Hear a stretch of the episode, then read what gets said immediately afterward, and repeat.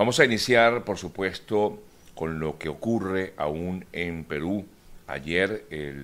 la manifestación multitudinaria que llegó hasta Lima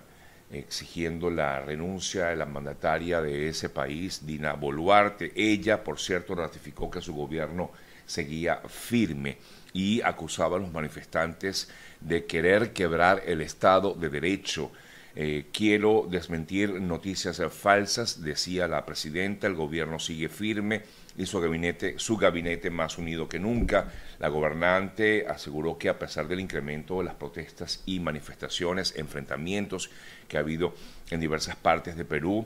eh, invitó al diálogo mientras aumentaba el número de fallecidos en este país. Incluso en medios de comunicación peruanos, específicamente como leo a continuación en el diario El Comercio de,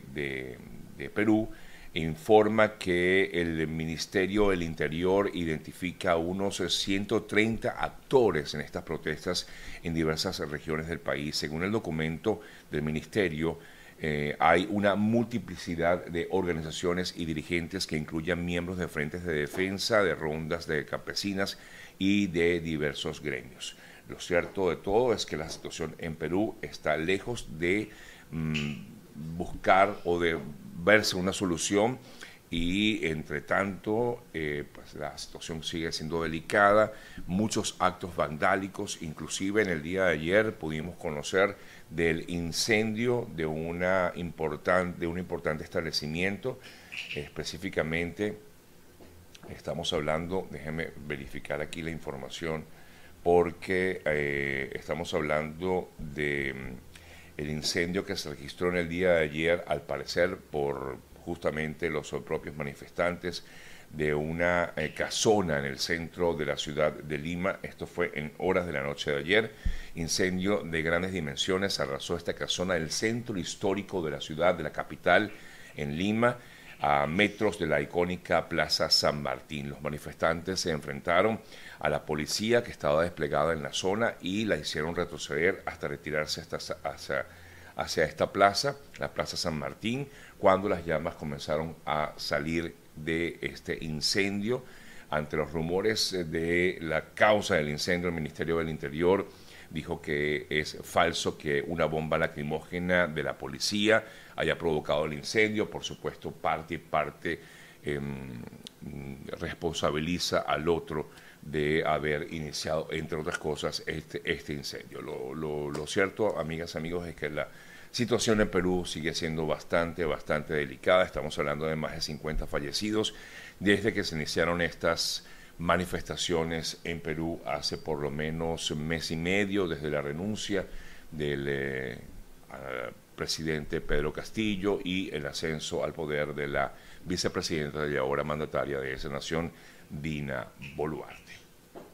Revisamos otras importantes noticias y en, en Argentina eh, la, una de las representantes de la oposición y precandidata a la presidencia de ese país, Patricia Bullrich, pidió que Nicolás Maduro sea detenido si llega a visitar esta nación para asistir a la CELAC. Justamente el eh, próximo 24 de enero comenzaría esta nueva reunión de la CELAC a la que han eh, eh, confirmado su presencia, no solamente Maduro, sino también Miguel Díaz Canel. En relación con el caso de Maduro, decía la señora Patricia Bullrich que si Maduro llega a ir a Argentina debería ser detenido, informaba, de manera inmediata por haber presuntamente cometido crímenes de lesa humanidad y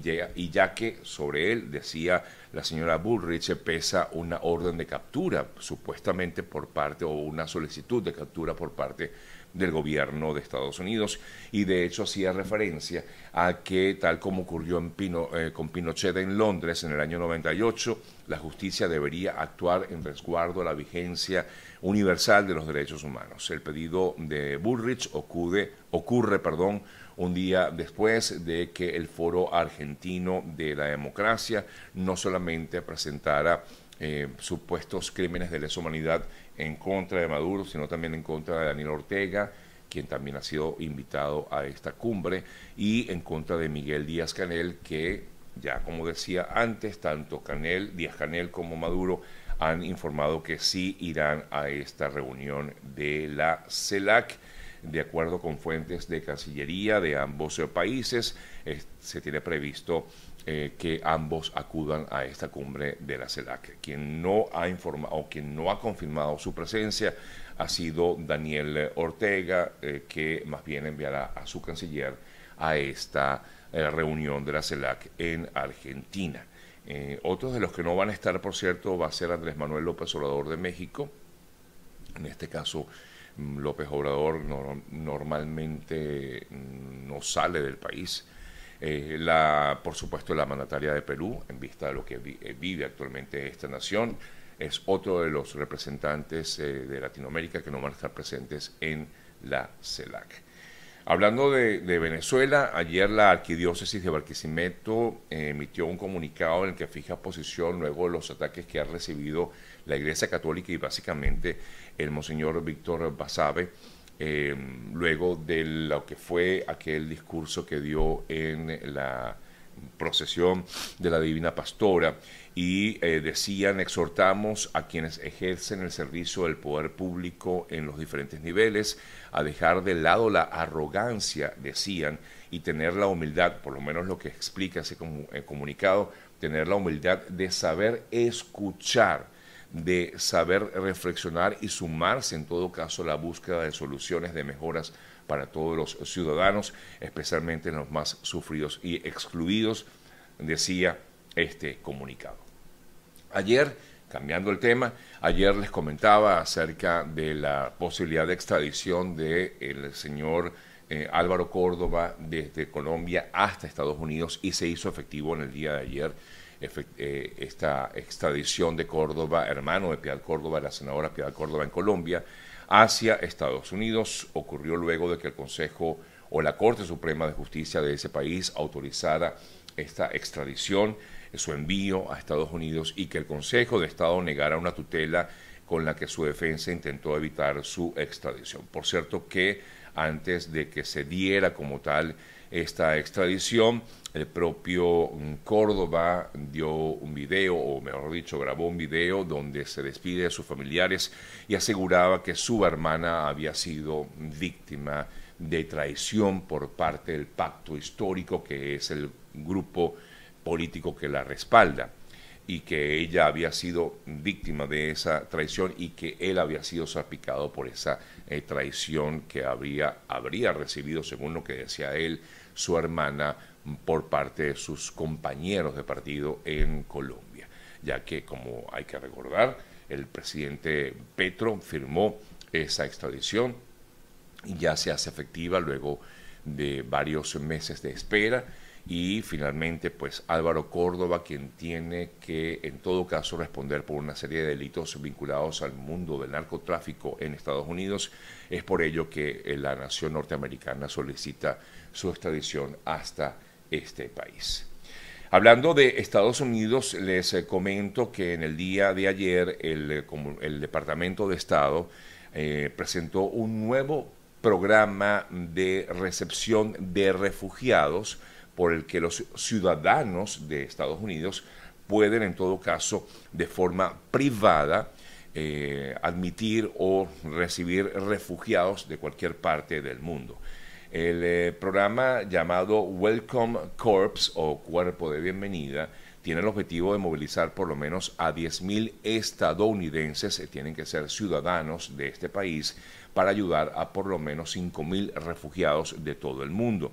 Es, según lo que explicaba el secretario de Estado norteamericano Anthony Blinken, una, una aplicación bien importante, audaz, en el reasentamiento de refugiados en las últimas décadas, así como se ha usado, comentaba él, eh, como ha apoyado a personas de Siria, a personas de Ucrania, incluso nombraba también a los venezolanos. El programa tendría dos fases de implementación. En la primera, patrocinadores privados serán emparejados con refugiados cuyos casos ya han sido hayan sido aprobados por reasentamiento bajo este programa el departamento comenzará a facilitar encuentros entre estos patrocinadores privados que tienen que estar formados por grupos de al menos cinco ciudadanos estadounidenses eh, individuales o adultos y refugiados que lleguen dentro de los primeros seis meses de este año. De alguna manera, pues ayudar a muchas personas que se encuentran en el mundo en situación eh, crítica de cualquier parte del mundo, pero eso sí, tiene que ser quien solicite o haga la solicitud, eh, ciudadanos estadounidenses. Revisamos otras importantes noticias a, esta hora de la mañana y vamos a, tratar de, actualizar un poco la información de lo que ocurre en el mundo y permítanme entonces eh, pues, revisar aquí algunas informaciones recientes. Eh, leyendo entre otras noticias, bueno, hay que destacar esto, lo creo que lo vamos a poder hablar con nuestro colega mm, Víctor X, que estará con nosotros hoy, porque ayer se tomó la decisión por parte de la justicia del estado de New México, de Nuevo México, de em, responsabilizar a Alec Baldwin, el actor Alec Baldwin, de homicidio involuntario por lo ocurrido en la filmación de una película en el año 2021. Pero por supuesto de esto vamos a hablar más adelante con nuestro querido Víctor X. Son las 8 y 8 minutos de la mañana, amigas, amigos. Bueno, es un buen momento para hablarles acerca de GM Envíos, que es el mejor aliado puerta a puerta a Venezuela. Si ustedes necesitan hacer un envío a Venezuela o también a otras partes de Latinoamérica como Colombia o como Dominicana, Perú, Chile, pueden hacerlo con nuestros amigos de GM Envíos desde acá, desde Estados Unidos, a esas naciones. Contacten a los amigos de GM Envíos. Lo importante es que saben que cuentan con un equipo de personas que trabajan de forma muy, pero muy dedicada, especial, eh, eh, además que, que le dedican mucho tiempo a ello para que su carga, lo que usted quiera enviar, llegue a su destino lo más rápido posible. Contacten a los amigos de GM Envíos, arroba, arroba GM Envíos es la cuenta de Instagram y también pueden contactarlos vía telefónica 305-930-2660, 305-930-2660. Aquí me preguntan que por qué no hablo de Perú. Bueno, creo que eh, hablé un poco de Perú al principio del programa para aquellos que están aquí conectados, un poco leyendo sus comentarios para quienes están eh, pues escribiendo por aquí en el programa. Bueno, aquí deseándonos un, buen día. Un tiroteo en Walmart en Indiana. Oye, desconozco esto, eh, no sé qué ocurrió, si eso es nuevo, porque la verdad es que no tengo esa información, pero vamos a revisar a ver qué noticias. Sí, una persona falleció efectivamente, eh, gracias, porque ustedes quizás tienen, esto ocurrió hace pocas horas, unas seis horas aproximadamente, según esta noticia, por lo menos una mm, persona falleció, eh, rectifico, una persona fue herida y el, eh, a ver, una persona fue herida y el sospechoso eh, fue eh, perseguido, es lo que dice esta noticia que estoy leyendo a esta hora de la mañana, que efectivamente, pues personas, estoy basándome en lo que dice el eh, medio, en este caso estoy revisando, estoy revisando CNN que trae esta información, mm, permítanme porque está en inglés, dice por lo menos una persona fue herida, en este tiroteo, en este, esta situación vivida en un Walmart, efectivamente, en, según el Departamento de Policía de Evansville, una persona resultó herida en un tiroteo en Walmart en Indiana. Esto fue anoche, según la información, y el presunto pistolero fue asesinado a tiros por la policía. Eh, al parecer escucharon los primeros informes de un tiroteo a eso de las 10 de la noche y luego, bueno, cuando llegaron se encontraron con el sospechoso que disparó varias veces a los propios oficiales, respondieron y mataron al sospechoso y una persona resultó herida. Bueno, para aquellos que me preguntaban acerca de este tiroteo que ocurrió en Indiana en la noche de ayer. Bueno, gracias igualmente siempre por supuesto, ustedes están bien, pero bien empapados del tema. Em, ¿Sabes de alguna aplicación para empleos en New Jersey? No, amiga, no tengo ni idea de alguna aplicación mm, de empleos. La verdad es que en todo caso, si estás en New Jersey, pues intenta localizar grupos de, que ayuden, que colaboren en, en, esto, pero no, no conozco. ¿Es legal en Estados Unidos portar armas? Sí, es legal portar armas. Está en la segunda enmienda de la Constitución. Puedes portar armas, claro, con un porte legal, por supuesto. Sí, está totalmente legalizado. Sí, señor. Bueno, amigas, amigos, seguimos con un poco más de información y revisamos otras importantes noticias destacadas en el día de ayer. Eh, según reportes de varios medios, el canciller alemán Olaf Scholz habría expresado su voluntad de entregar eh, tanques de tipo Leopard a Ucrania, pero el canciller alemán condiciona la entrega de estos eh, tanques a la voluntad de Estados Unidos de dar sus tanques Abrams a Ucrania. Al parecer, Scholz habría dejado clara esta condición en una llamada telefónica que hizo con el presidente de Estados Unidos, Joe Biden. En Venezuela, nuevamente, ayer los docentes eh, salieron a las calles, así como trabajadores de otros gremios, eh, salieron, por lo menos se vieron protestas en Aragua, en Lara, en Falcón, en Mérida, algunas de las entidades que registraron movilizaciones en el día de ayer por parte de los docentes que siguen en las calles exigiendo salarios dignos y en contra inclusive o a pesar de las amenazas que han recibido por parte de grupos eh, llamados colectivos en Venezuela. A pesar de eso, continúan en las calles y ellos han activado esta lucha sindical que afirman pudiera ser eh, eh, o buscar la manera de que sea más grande para el próximo 23 de enero, que es cuando tienen previsto realizar una gran movilización que en teoría pues se haría el próximo 23 de enero en Venezuela. Hablando de Venezuela, ayer el Banco Central reportó que la tasa oficial de la de, referencia del Banco Central de Venezuela, es decir,